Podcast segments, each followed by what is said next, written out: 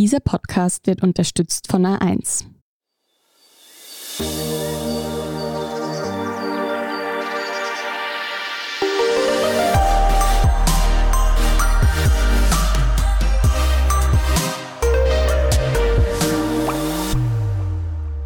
Willkommen zu Besser Leben, der Standard-Podcast zum Glücklichwerden. Ich bin Selina Thaler. Ich bin Martin Schauhuber. Und Martin, wir nehmen unsere Folgen ja meistens ein paar Wochen im Vorhinein auf, aber nachdem diese Folge im November erscheint, wahrscheinlich regnet es an vielen Orten in Österreich gerade. Und um diesen Regen geht es heute. Genau. Wir sind in der ersten Besprechung zu dem Thema draufgekommen, dass wir recht unterschiedliche Meinungen zum Regen haben was mich persönlich sehr überrascht hat, weil für mich ist er einfach etwas Negatives. Und ich habe dann gemerkt, du kannst eigentlich ganz gut mit dem Regen. Ja, also, mal ja. mehr, mal weniger, ja. Aber auf jeden Fall habe ich jetzt nicht so eine riesen Abneigung. Genau, und vielleicht ist das dann auch heute ein bisschen Selbsttherapie für mich. Aber nicht nur für mich, weil ich kenne schon auch einige andere Leute, die einfach jammern, wenn sie in der Früh den Vorhang vorziehen und sie merken, es regnet. Ja gut, da muss ich jetzt auch als Disclaimer sagen, natürlich freut mich die Sonne auch mehr als der Regen.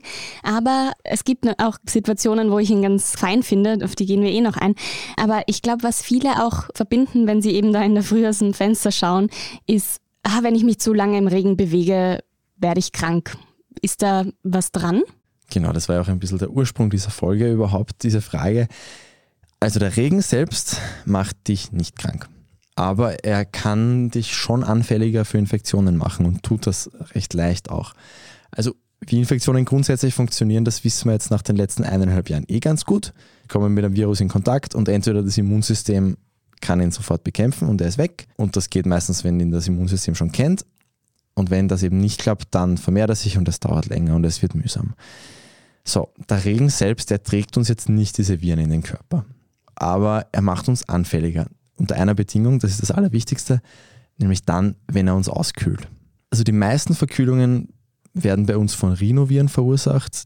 Von denen gibt es über 100 Arten und die können sich vor allem an Stellen vermehren, an denen es 33 Grad oder weniger hat. Eigentlich menschlicher Körper ist da doch deutlich drüber. Mhm. Deswegen setzen die sich meistens in die Nasenschleimhaut, weil die ist sowieso schon ein bisschen kühler als der Rest unseres Körpers. Aber dann kommt noch dazu, je kühler die Nasenschleimhaut wird, desto schlechter funktioniert dort die Immunabwehr. Da gibt es eine recht wichtige Studie, die oft zitiert wird. Die hat nachgewiesen, wenn jetzt ein Virus da landet bei 37 Grad, dann kommen sofort die Immunzellen und er kann sich gleich gar nicht vermehren. Wenn der bei 33 Grad dort landet, dann können die Immunzellen nicht wirklich was tun. Er kann sich vermehren und vermehren und vermehren. Das ist zwar in Ratten erforscht worden, aber das gilt zumindest nachdem, wie ich das gelesen habe, schon auch als für Menschen gültig. Und dazu kommt noch, wenn uns am ganzen Körper kalt ist, ist das ein Stressfaktor, der das Immunsystem temporär schwächt. Wir hatten das in der Kältefolge vorigen Winter, wo du ja auch mit einem Eisschwimmer gesprochen hast. Mhm. Und da war ja auch ein bisschen die Lehre aus dieser Folge, dieses Eisschwimmen ist eigentlich sehr gesund. Aber, was wir auch damals schon gesagt haben, und das hatten wir auch in der Sportfolge, direkt danach ist man anfällig für Infektionen. Da ist das System einfach überfordert, da ist gerade die Energie nicht da, um das Immunsystem da auch wirklich jetzt stark zu halten. Und wenn man da dann schon einen Erreger in sich trägt, was gerade jetzt diesen Herbst offenbar alle Menschen tun, also jeder Mensch, den ich kenne, ist oder war krank oder wird es gerade. Und dann, wenn das Immunsystem dann halt so ein bisschen angeschlagen wird, kann es halt schnell mal dann ausbrechen. Hm. Auch dieses Auskühlen beim Sport kennt man ja oft, oder dass man dann das Leibal wechselt zum Beispiel. Genau, weil es verschwitzt ist. Hm. Weil wir jetzt über das T-Shirt gesprochen haben, das ist ja auch so etwas, was man von klein auf auch lernt oder vieles ist, dass man nicht mit nassen Haaren aus dem Haus gehen soll. Und wenn es regnet und wir jetzt keinen Schirm mit haben oder keine Haube, dann hat man schneller mal nasse Haare. Nasse Füße kann man ja auch schnell bekommen, wenn man jetzt irgendwie da herumspaziert und die nicht imprägniert sind. Kann man da sagen, nasse Füße sind schlimmer als ein nasser Kopf? Es ist auf jeden Fall beides sehr unangenehm und es dürfte uns schon auch beides anfälliger für Erkrankungen machen, wenn es kühl draußen ist. Wenn ich in Thailand unterwegs bin und es hat 33 Grad und es ist gerade ein Wolkenbruch, werde ich mich wahrscheinlich nicht verkühlen. Aber es gibt eine Studie aus dem Jahr 2005, da mussten die Probanden 20 Minuten die Füße in kaltes Wasser tauchen. Also 90 mussten die Füße reintauchen, 90 war nur die Kontrollgruppe, haben das nicht gemacht. Und von denen, die die Füße im kalten Wasser hatten, wurden in den fünf Tagen danach 13 krank, in der Kontrollgruppe nur fünf. So, das ist schon mhm. ein Unterschied. Das ist jetzt vom Studiendesign her natürlich, kleine Stichprobe, jetzt nicht so super wasserdicht. Aber man nimmt hier schon auch an, dass das eben mit diesem Runterkühlen der Nasenschleimhaut zu tun hat.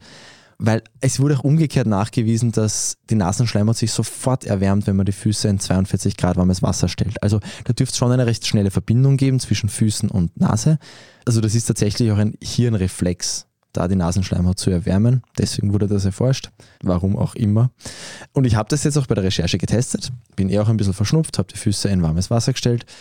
Ich habe schon den Eindruck gehabt, dass ich ein bisschen weniger gerotzt habe, aber das kann sehr leicht Placebo gewesen sein und ich bin jetzt am nächsten Tag nicht so viel gesünder gewesen. Mhm. Also großes Wundermittel ist das warme Fußbad für mich jetzt noch nicht geworden. Und was den Kopf betrifft? Wir haben alle von unseren schwer nervösen Eltern, Großeltern gehört, geh nicht mit nassen Haaren außer Haus. Wieder dasselbe wie vorher. Wenn es kalt ist, wird es durch diese Feuchtigkeit eben noch kälter. Aber es gibt eigentlich nichts, das belegt, dass nasse Haare für sich jetzt so ein Verkühlungsgarant wären. Aber es ist schon so, dass es für die Haare besser ist, sie zu trocknen vor dem Rausgehen im Winter. Weil das Wasser gefriert dann in den Haaren, das schädigt es und sie werden auch steifer und da brechen sie dann leichter. Also das ist jetzt mehr ein Tipp vom Friseur als ein Tipp vom Arzt, aber trotzdem. Mhm. Weil du gerade diese feuchte Kälte angesprochen hast, die finde ich ja unheimlich unangenehm im Vergleich jetzt zu der trockenen Kälte, die man manchmal so von diesen schönen Skifahrtagen oder Schneetagen auch kennt. Schadet uns diese feuchte Kälte mehr? Wenn man sie neutral betrachtet und gut anzogen ist, ist eigentlich umgekehrt sogar.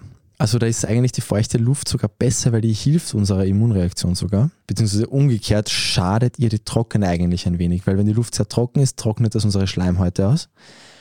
Und dann können die nicht mehr so gut all diese Erreger, die uns im Laufe des Tages in die Nase segeln oder über unsere Hand reinkommen, dann können die nicht mehr so gut dieses Zeug binden und als Rotz loswerden. Also wenn Zeug aus unserer Nase kommt, ist das im Prinzip Zeug, das der Körper nicht in sich haben wollte. Die Müllabfuhr. Genau, da mhm. eingesackt hat und dann als Rotz gesammelt los wird.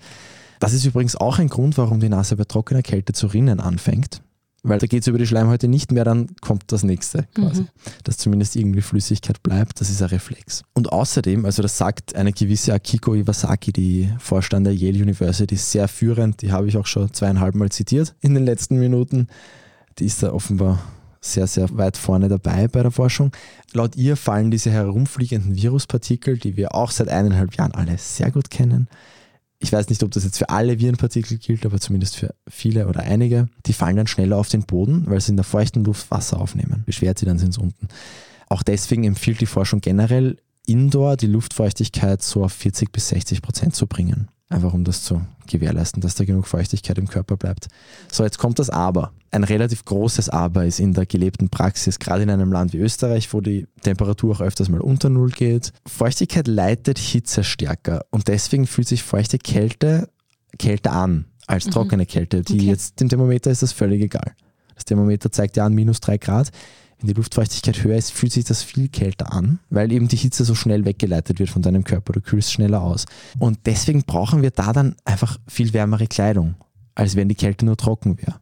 Und bei all diesen Sachen geht es eben immer darum, du musst die Unterkühlung verhindern, sonst wirst du eben anfällig. Und der Regen, und es geht ja eigentlich auch um den Regen, der ist dann eben sehr gefährlich, weil eben wir werden feucht, wenn wir nicht gescheit anzogen sind. Überall, Kopf, Füße, Jeans saugen sich auch voll und dann verkühlt man sich sehr leicht wenn man da nicht aufpasst. Das heißt, gibt es da jetzt eine Schwelle, ab der man aufpassen sollte im Regen? Blöd gesagt, dann, wenn in deine Kleidung nicht mehr vom Körper fernhalten kann. Also wenn ich das jetzt alles richtig verstanden habe, kommt es eben nur darauf an, wie gut wir den Körper vom Auskühlen schützen. Und wenn die Kleidung mal feucht wird, dann ist das ein riesiger Risikofaktor. Das kennt auch jede und jeder. Im Sommer machen wir uns das zu nutzen, zum Beispiel, wenn man mal wieder 45 Grad in der Wohnung hat, ein feuchtes T-Shirt anziehen ist die größte Erlösung da überhaupt. Für die Physikinteressierten, ich habe nachgelesen, warum das so ist, weil zum Trocknen, also zum Verdampfen, braucht das Wasser Energie und die nimmt sich aus der Körperwärme. Deswegen kühlt man so schnell aus mit einem feuchten T-Shirt. So, jetzt kommt aber der große Plot-Twist. Wenn wir es schaffen, uns gescheit vor der Kälte zu schützen, dann kann uns der Regen sogar gut tun. Das klingt jetzt auf jeden Fall mal spannend. Was mir dazu einfällt, die, die sich ja auch gescheit vor der Kälte schützen und die wir eh schon mehrmals jetzt angesprochen haben, waren die Haustierbesitzer, im Prinzip konkret gesagt die Hundebesitzerinnen und Besitzer, die ja eben bei Wind und Wetter rausgehen müssen. Ist da jetzt also ein Benefit davon, dass die Abwehrkräfte gestärkt werden im Regen? Ich glaube das anekdotisch auch. Ich habe auch in der Haustierfolge von meinem Bruder erzählt und ich glaube schon, dass der seltener krank worden ist, seit er den Hund hat. Aber ich habe keine Studien dazu finden können, dass Regen jetzt spezifisch abhärtet. Es wird sehr viel geforscht zu Kälte und zu Regen einfach viel weniger. Aber wer im Regen ist, ist draußen unterwegs. Zwangsläufig. Und wenn das in der Natur ist, ist das sowieso super fantastisch. Das kann man in der Folge 19 vom 21. Jänner alles sehr genau nachhören. Und wenn es in der Stadt ist, ist es immer noch sehr super, weil Gehen für sich eben schon gut ist. Hatten wir auch eine Folge dazu, das war Nummer 26 am 11. März. Also wer sich im Regen raustraut, der erhält ja dann die Gewohnheit des Rausgehens. Auch für trockene, auch für sonnigere Zeiten, wo es eh schon leichter ist. Und das ist auch gerade im Winter wichtig, wenn dann mal die Sonne scheint, rauszugehen. Also so gesehen kann man wahrscheinlich schon auch sagen, ja, es stärkt die Abwehrkräfte. Vielleicht nicht zwingend so viel mehr als jeder andere Spaziergang, aber doch. Mhm. Wir machen jetzt kurz eine Werbepause. Es werden gewisse Berufe verloren gehen, aber dafür gibt es viel mehr neue Berufe, die entstehen, neue Jobs, die entstehen. Und wir werden einfach die nächsten Jahre sehen, dass die Digitalisierung jeden erdenklichen und heute vielleicht auch noch nicht so erdenklichen Lebensbereich äh, durchdringen wird. Welche Skills man für das Berufsleben der Zukunft braucht und wie digital Österreich 2050 sein wird, dazu hört ihr Bundesminister Martin Kocher und A1 Group CEO Thomas Arnoldner in Connect Live, dem Podcast von A1. Etwas, was mit dem Regen auch oft verbunden wird, ist, dass es quasi die Luft reinwäscht. Kann der Regen diese Giftstoffe in der Luft binden? Ja, es gibt da den wunderschönen Terminus der sogenannten nassen Deposition. Das ist dann, wenn dieser fallende Regen diese kleinen Aerosolpartikel in der Luft bindet und dann mit auf den Boden nimmt. Gewissermaßen könnte man sagen, dass er die Luft wäscht. Das haben auch wirklich einige Studien nachgewiesen, dass er das tut. Und Feinstaub bindet er besonders gut. Das kann eine Schattenseite haben, wenn es viel zu viele Giftstoffe in der Luft sind, was eher in Ostasien der Fall ist, wenn überhaupt, dann ist das der Mechanismus, der zu saurem Regen mhm. führt. Für uns Otto-Normalspaziererinnen und Otto-Normalspazierer in Mitteleuropa, die sich keine Sorgen um sauren Regen brauchen müssen, für die ist eher relevant, dass die Luft besonders während des Regens, aber auch danach messbar sauberer ist. Es ist einfach weniger Zeug drin, das wir einatmen, das wir gar nicht im Körper haben wollen. Ich finde auch, also so dieses Frische, was man irgendwie auch damit verbindet. Kennt man eher auch aus dem Sommer vor allem. Das ist ja unheimlich angenehm. Ich mag es eigentlich auch ganz gerne, wenn es so ins Gesicht regnet. Also wenn man so das Gesicht gegen den Himmel streckt und dann sieht man schon so, wie die Tropfen auf einen zukommen. Ich finde, das hat so was Reinwaschendes auch so für die Gedanken. Und ich finde das eigentlich auch ganz fein, wenn es kalt ist. Ja, nicht, wenn es eiskalt ist und das sich dann anfühlt wie so Nadelstiche oder so. Das natürlich nicht. Aber ich habe das Gefühl, viel ist da auch Gewohnheit. Also ich habe mal in Hamburg gelebt und da kommt halt einfach der Regen oft auch von unten, also so gefühlt.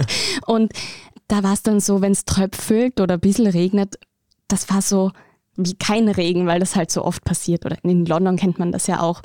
Da fahrt auch jeder mit dem Radl bei Wind und Wetter mit jeglichsten Schutzausrüstungen. Das ist echt ganz cool. Und ich glaube, da verändert sich so ein bisschen die Einstellung zum Regen. In der Kälte kann ich ihm ehrlich gesagt nicht mehr besonders viel abgewinnen. Aber es gibt viele Menschen wie dich. Es wurde sogar mittlerweile von dieser Regenfan-Community im Internet das Wort pluviophil erfunden, das eben ja sich aus dem Lateinischen entlehnt. Das ist jetzt keine wissenschaftliche Einordnung, das sind einfach Menschen, die das cool finden und sich da jetzt so genannt haben. Aber es gibt diese Menschen eben schon, die den Regen wirklich sehr, sehr gerne mögen. Man könnte das jetzt dadurch erklären und tut das auch, dass Menschen mit gewissen Vorlieben für gewisse Wettervarianten, dass die zum Beispiel jetzt mit Regen konkret eben gute Erinnerungen verbinden. Mhm. Bewusst oder unterbewusst, ganz egal. Genau. Aber trotzdem natürlich auch die allermeisten Menschen, die jetzt nicht so super gerne draußen sind, haben doch ihre Momente, wo sie dem Regen dann auch wieder was abgewinnen können und nicht nur dann, wenn es 30 Grad hat. Ich finde, ein Moment, wenn ich den Regen nicht mag, aber dann zu Hause bin aus dem Regen, ist so einer der schönsten Momente, die es ja. gibt. Oder auch wenn man so ein Sommergewitter hat und man ist gerade drinnen und es duscht so richtig runter. Sowas mag ich extrem gern. Also auch diese Geräusche, die der Regen macht. Wir reden auch immer wieder so, was hören wir uns eigentlich an, wenn wir arbeiten, mhm. um uns irgendwie abzukapseln. Und es gibt auch unheimlich viel Playlists mit so Regenwaldgeräuschen oder so Regenrohren. Das finde ich auch herrlich entspannend. Da gibt es sogar auch Forschung dazu. Also wenn es regnet, dann erzeugt das einen sogenannten Pink Noise. Ich habe diesen Namen jetzt ehrlich gesagt zum ersten Mal gehört bei der Recherche, aber White Noise wird vielleicht mehreren schon was sagen. White Noise bezeichnet eben so ein gleichmäßiges Hintergrundrauschen. könnte man simplifiziert sagen, gibt es in unterschiedlichen Spielarten. Nur Pink Noise hört sich für den Menschen harmonischer an. Wie genau das funktioniert, hat uns unser Produzent Christoph zwar gerade aus Tontechniker-Sicht erklärt, würde jetzt ein bisschen den Rahmen sprengen. Und meine Logik teilweise auch. Ja, und auch mein Verständnis von Physik. Aber jedenfalls ist es eben so, dass dieser Regen einfach sich gut anhört für uns und entspannend wirkt. Kriegen vielleicht auch irgendwann ihre eigenen Folge, diese verschiedenfarbigen Noises. Aber kurz gesagt, Pink Noise kann bei Schlafstörungen helfen, kann bei Tinnitus helfen, könnte nach einer ersten Studie vielleicht auch die Merkleistung steigern, aber vor allem kann er einfach entspannen. Das gibt es Studien dazu, das lässt sich ja relativ leicht testen. Die gibt es für Leute, die das mögen, auch aus der sprichwörtlichen Dose. Wir hatten ja auch vor langer Zeit eine ASMR-Folge, da wird teilweise auch gearbeitet mit so Zeug. Stimmt, ja. Mit, mit so, so Prasseln und so. Prasseln, ja. Genau. Und das ist schon, ich weiß nicht, ob man wen finden würde, der das Geräusch von prasselndem Regen nicht mag. Mhm. Stimmt, ja. Das ist schon was sehr Entspannendes. Etwas, was ja auch viele Leute mögen, ist, wie Regen riecht. Ja, dieser Duft, wenn Regen auf ausgetrockneten Boden fällt, das hat sogar einen eigenen Namen, nämlich Petrichor. Und das ist wirklich vielleicht für mich der beste Geruch auf der Welt. Mir würde jetzt spontan glaube ich, nichts einfallen, was noch besser ist. Ja, ich mag auch so erdige Gerüche sehr gerne. Ja. Das kommt daher, dass eben wenn der Regen dann fällt und es hat länger nicht geregnet, dann werden so herumliegende Duftstoffe von Pflanzen aufgewirbelt. Außerdem werden Bakterien, die vorher, wenn es trocken war, so ein bisschen gewissermaßen im Winterschlaf unter sehr dicken Anführungsstrichen waren, eben nicht mehr so viel gemacht hat, die werden dann wieder betrieblich, stoßen ein gewisses Alkohol aus und auch der Staub trägt noch ein bisschen was zum Duft bei. Also viel Chemie, es vermischt sich alles und es riecht dann richtig gut. Und 2015 haben Forscher am MIT herausgefunden, wie das funktioniert und es funktioniert circa so wie Champagner was prinzipiell schon mal was okay. Gutes ist. Also es ist so, wenn da ein Regentropfen am Boden fällt, da bildet sich so eine winzige Wasserlacke. Und in dieser Wasserlacke sind dann nochmal kleine Bläschen von diesem Aufprall. Und da sammeln sich so ganz kleine Partikel vom Boden drin, die dann so duften, eben diese pflanzlichen Öle, dieses Zeug. Und wenn diese Bläschen dann platzen, dann verteilt sich der Duft in der ganzen Luft. Und oft kommt dann noch Wind dazu, der verteilt das dann noch schön. Und das ist eben dasselbe Prinzip wie so funktionieren Getränke mit Kohlensäure, mhm. deswegen riechen die auch so gut. Laut dieser Forschung gilt, falls jemand diesen wunderbaren Petrichor-Geruch aktiv suchen will, je trockener und poröser der Boden und je leichter der Regen, desto stärker der Geruch. Waldboden ist sehr porös. Deswegen riecht das auch umso mhm. stärker im Wald. Da sind dann außerdem noch viel, viel, viel mehr Duftstoffe, die da gleich in die Luft kommen können. Und je leichter der Regen, das liegt daran, dass wenn zu viel fällt, kommt das einfach nicht mehr so durch. Dann wird das quasi erdrückt von den Wassermassen. Oder auch in der Stadt. Also riecht es dann auch nicht immer so gut, wenn es jetzt lange nicht geregnet hat und dann wieder regnet. Das kennt man auch. Ja. Es kann auch Asphalt sehr gut duften, ja. aber es kommt eben auch darauf an, was da noch so auf dem Asphalt gelegen mhm. ist aus den letzten Wochen und Monaten. Dieses Petrichor ist übrigens auch der Grund, warum wir Regen oft schon riechen können, bevor er da ist. Was ja eigentlich ein bisschen unlogisch erscheint, aber was doch schon auch oft jede und jeder erlebt hat wahrscheinlich. Das liegt einfach daran, dass der Wind diesen Duft schon zu uns trägt, bevor die ersten Tropfen da sind. Und auch, weil die Feuchtigkeit in der Luft schon genug steigt, dass dieser Duft schon da auch, wo wir sind, schon langsam erzeugt wird. Mhm. Das sind schon kleine Bläschen, die da schon in die Luft platzen. Abgesehen jetzt von diesem Geruch löst der Regen ja schon auch immer wieder gute Gefühle in uns aus, oder? Genau, also anekdotisch kann ich das schon auch sagen, auf jeden Fall es ist einfach alles ruhiger, es ist weniger los auf der Straße. Wenn man drin ist, fühlt es sich heimeliger an. Dazu gibt es jetzt halt keine Forschung. Also es gibt jetzt nicht die Daten, die sagen, okay, ihr fühlt euch besser, wenn es jetzt rausgeht in Regen. In manchen Aspekten ja, aber das kennen die meisten, glaube ich, auch von sich. Aber ein Aspekt, zu dem sehr wohl geforscht wird und den ich auch recht relevant finde, das sind negative Ionen. Das klingt jetzt vielleicht nach hoher Physik, aber ist nicht so dramatisch. Die entstehen dann, wenn Wassertropfen aufeinander prallen. Also am meisten am Strand, bei Wasserfällen, auch übrigens durch Blitzentladungen, aber eben auch ein bisschen bei Regen. Und wie so oft ist die Wissenschaft da jetzt noch nicht ganz eindeutig, aber es schaut nach jetzigem Stand danach aus, dass diese negative Ionen Stress reduzieren, das Immunsystem und den Stoffwechsel stärken und Bakterien abtöten. Es gibt auch ein bisschen Evidenz, dass sie uns geistig leistungsfähiger machen. Und einige Studien sind zu dem Schluss gekommen, dass negative Ionen sogar die Symptome einer Depression abschwächen können die kommen eben immer dann zustande, wenn zwei Regentropfen ineinander prallen. Das passiert, wenn es stark regnet oder wenn es ein bisschen stärker regnet. Und die können theoretisch auch schädlich werden, aber das eigentlich nur dann, wenn man einen künstlichen Generator indoor verwendet. Man kann die eben auch künstlich erzeugen, das ist für die Forschung wichtig. Für den Menschen wird, was ich gefunden habe, wird meistens davon abgeraten, sich jetzt quasi diese Regenbenefits künstlich ins Wohnzimmer holen zu wollen, da kann es auch schädlich werden. Also einfach raus in den Regen, raus zum Wasserfall, raus an den Strand. Raus an den Strand ist generell immer ein sehr guter Tipp. Ja. Ich würde auch sehr gerne an den Strand. Vor allem, wenn es dann in Wien so ein Grau in Grau ist. Ja.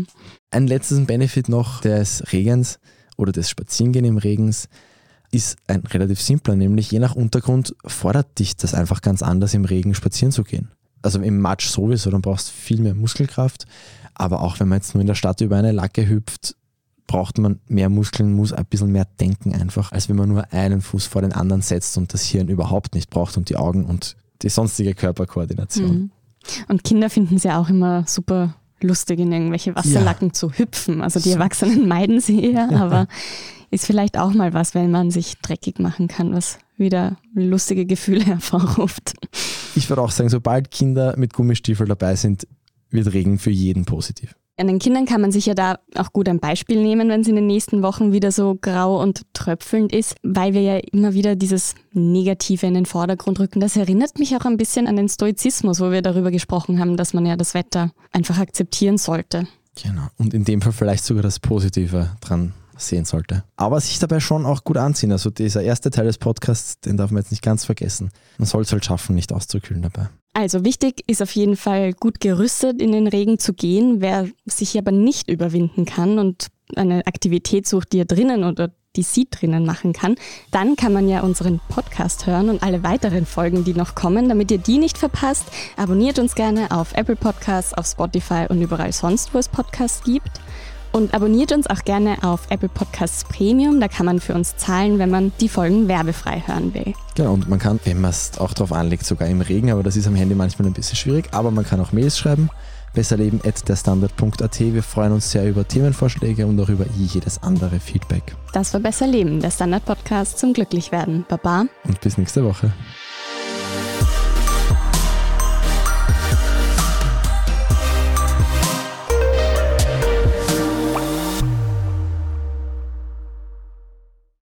Es werden gewisse Berufe verloren gehen, aber dafür gibt es viel mehr neue Berufe, die entstehen, neue Jobs, die entstehen. Und wir werden einfach die nächsten Jahre sehen, dass die Digitalisierung jeden erdenklichen und heute vielleicht auch noch nicht so erdenklichen Lebensbereich äh, durchdringen wird. Welche Skills man für das Berufsleben der Zukunft braucht und wie digital Österreich 2050 sein wird, dazu hört ihr Bundesminister Martin Kocher und A1 Group CEO Thomas Arnoldner in Connect Live, dem Podcast von A1.